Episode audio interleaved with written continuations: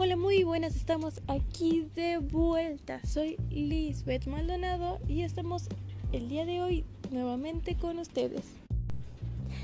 Hoy hablaremos sobre el juicio, la observación. Bueno, esto después de un pequeño aviso, por favor utilicen cubrebocas, gel antibacterial y mantengan su sana distancia porque si no nos enfermamos todos de COVID y se nos acaba el mundo. Bueno, regresemos al juicio y la observación. ¿Qué es la observación? Según alguna persona que seguramente se dedicó muchísimo a investigar este concepto, la observación es la adquisición activa de información a partir de la vista.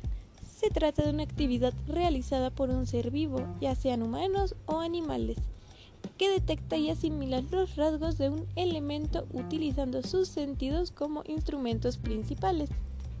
Ahora, ¿qué es el juicio? Bueno, es la facultad del entendimiento por cuya virtud el hombre puede distinguir el bien, el mal, lo verdadero y lo falso, aunque también es la opinión razonada que alguien se forma sobre una cosa, podría decirse. Bueno, ahora, ¿cómo se, ¿cómo se vinculan la observación y el juicio? Bueno, ya tenemos claro que la observación es eh, mirar algo, retener la información y según nuestro juicio dar una opinión. Esto es un método que utilizan demasiado los científicos y las personas que leen. Bueno, realmente es algo que utilizamos en la vida diaria, pero un buen ejemplo es el método científico.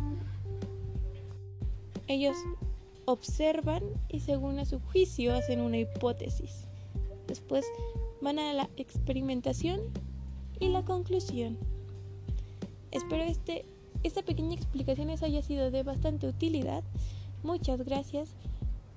Repito, soy Norma Lisbeth a sus servicios. Hasta la próxima.